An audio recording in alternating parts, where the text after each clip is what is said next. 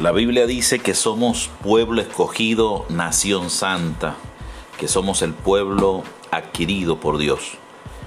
Y para ti es esta palabra esta noche. Levántate obedeciendo a Dios, llénate de valor, porque así como Dios le dijo a Jacob, en un sentido espiritual hoy nos lo dice a todos nosotros.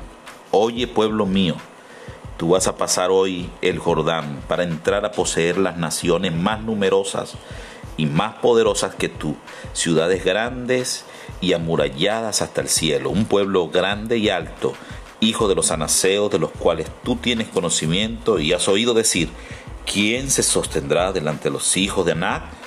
Entiende, pues hoy que es Jehová tu Dios el que te pasa delante de ti como fuego consumidor, que los destruirá y humillará delante de ti, y tú los echarás y los destruirás enseguida, como Jehová te ha dicho.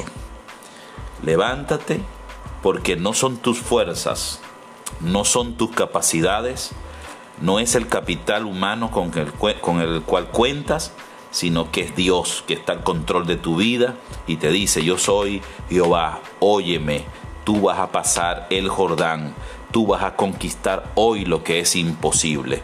Así que mucha fe, mucha bendición, adelante y éxitos.